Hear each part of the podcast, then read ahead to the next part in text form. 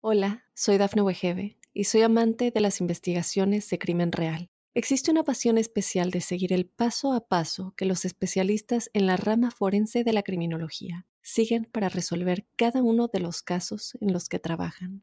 Si tú, como yo, eres una de las personas que encuentran fascinante escuchar este tipo de investigaciones, te invito a escuchar el podcast Trazos Criminales con la experta en perfilación criminal, Laura Quiñones Orquiza, en tu plataforma de audio favorita. La sal es muy mala y hay que tomar cuanta menos mejor, ¿verdad? Pero ¿por qué tus lágrimas saben a sal? ¿Por qué el sudor es salado? ¿Por qué cuando te ponen suero en el hospital es básicamente agua y sal? No tiene lógica, ¿no? Pues pasa que te lo explico. La sal ha sido en las últimas décadas objeto de crítica por el colectivo médico respecto a la hipertensión arterial y a los problemas de aterosclerosis, señalándola como la única culpable o por lo menos como la mayor responsable de estos problemas. También por el colectivo de nutricionistas, se ha señalado por su supuesta relación directa con la retención de líquidos y con la obesidad. Así que el veredicto parece claro, la sal es muy mala y cuanta menos sal mejor, y todos los productos que debemos comprar deben ser sin sal y el salero en nuestra mesa cuanto más lejos mejor. Pero una vez estudias la biología y la bioquímica que explican la fisiología humana, vemos que no es tan sencillo. Y eso de que la sal es muy mala y hay que eliminarla no es muy cierto.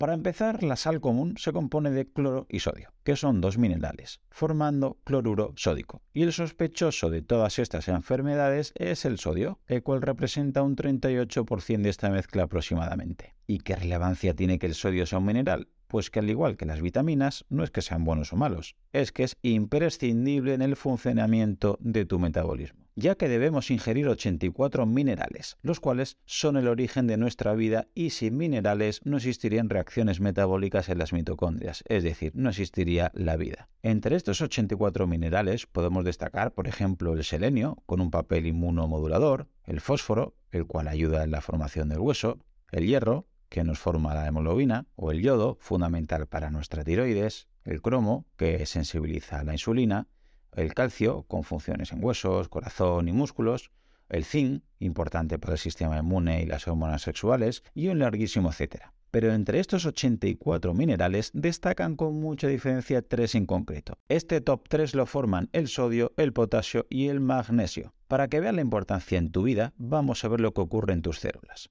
El sodio con polaridad positiva es el mineral extracelular. Esto significa que está fuera de la célula en un 98%. El potasio, con polaridad negativa, por su parte es intracelular. Esto significa que está dentro de la célula en un 98% aproximadamente. Y el magnesio, que está en la membrana de la célula, dividiendo el compartimento intracelular del extracelular.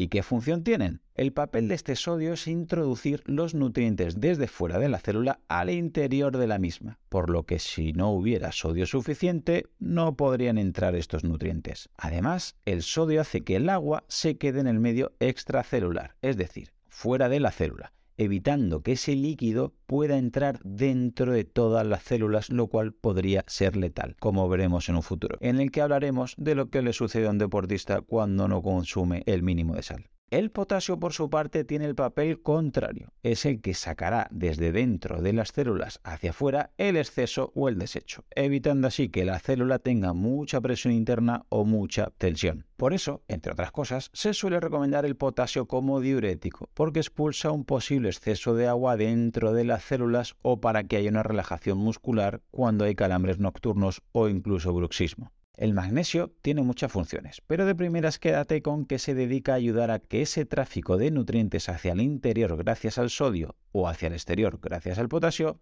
funcione de manera correcta, administrando así la famosa bomba de sodio-potasio. Como ves, los tres no es que sean buenos ni malos, es que son imprescindibles. Si te faltara alguno de ellos, habría problemas y graves, por lo que siempre deben estar equilibrados. Y si hay un desequilibrio, hay un problema, porque significa que o no entran nutrientes en las células o estas células no pueden expulsar los excesos. Así que estos tres minerales son indiscutibles para tu energía y para tu salud. Y es que resulta que esto es lo que ha sucedido hasta hace muy poco. Los tres minerales estaban en sintonía y en proporción en lo que comíamos. Por su parte, el potasio y el magnesio eran minerales muy abundantes en la naturaleza y en el suelo donde crecían, por lo que nunca, jamás teníamos falta de potasio ni de magnesio, ya que lo ingeríamos desde los alimentos. Por ello, no tenemos chivatos o detectores que te alerten de esta falta de potasio o de magnesio. No tienes sed, ni tienes hambre, ni tienes sueño, ni otros síntomas. No tenemos esa alarma porque nunca teníamos esa carencia. Por otro lado, el sodio paradójicamente era escaso.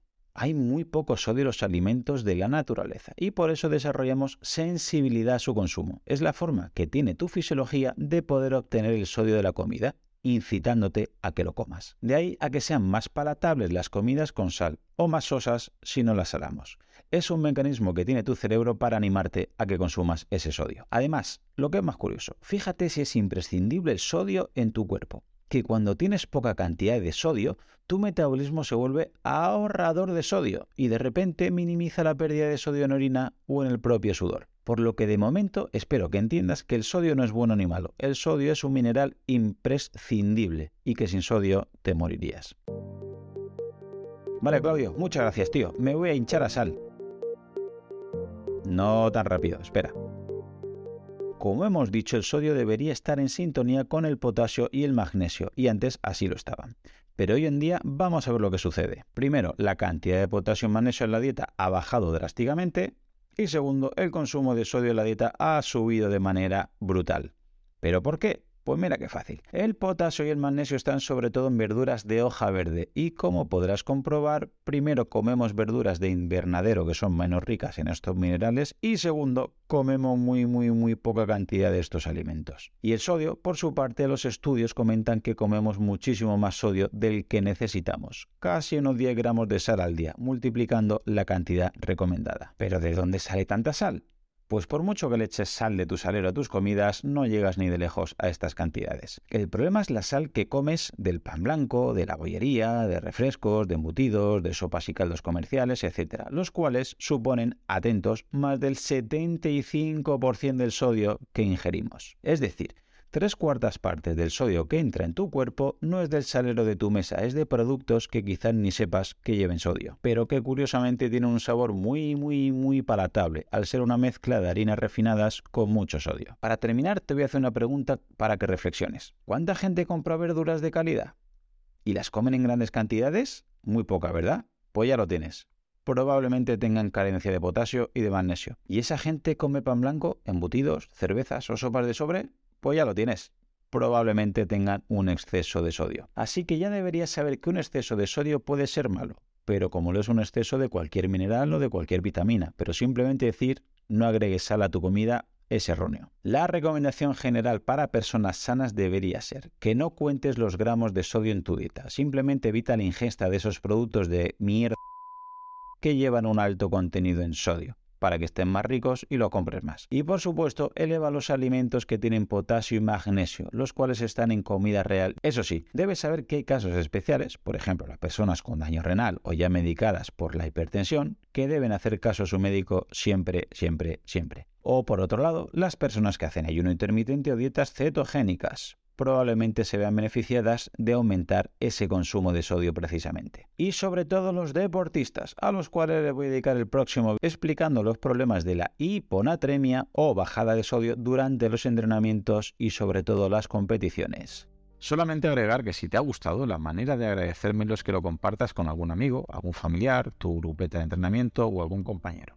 Si ves interesante el contenido y quieres escuchar los próximos episodios, suscríbete en tu reproductor de podcast habitual. También recordarte que me puedes encontrar en Instagram, Facebook y sobre todo YouTube, Twitter o en mi blog Profe Claudio Nieto, donde intento compartir información que creo interesante aclarar y divulgar. Y un último favor, deja una reseña en la plataforma que utilices. Me ayudarás a darme a conocer y que pueda llegar el mensaje a mucha más gente. Así que con esto me despido, muchísimas gracias por escucharme y te espero en unos días por aquí con un nuevo episodio. Hasta pronto. Hola, soy Dafne Wegebe y soy amante de las investigaciones de crimen real. Existe una pasión especial de seguir el paso a paso que los especialistas en la rama forense de la criminología siguen para resolver cada uno de los casos en los que trabajan. Si tú, como yo, ¿Eres una de las personas que encuentran fascinante escuchar este tipo de investigaciones? Te invito a escuchar el podcast Trazos Criminales con la experta en perfilación criminal, Laura Quiñones Orquiza, en tu plataforma de audio favorita.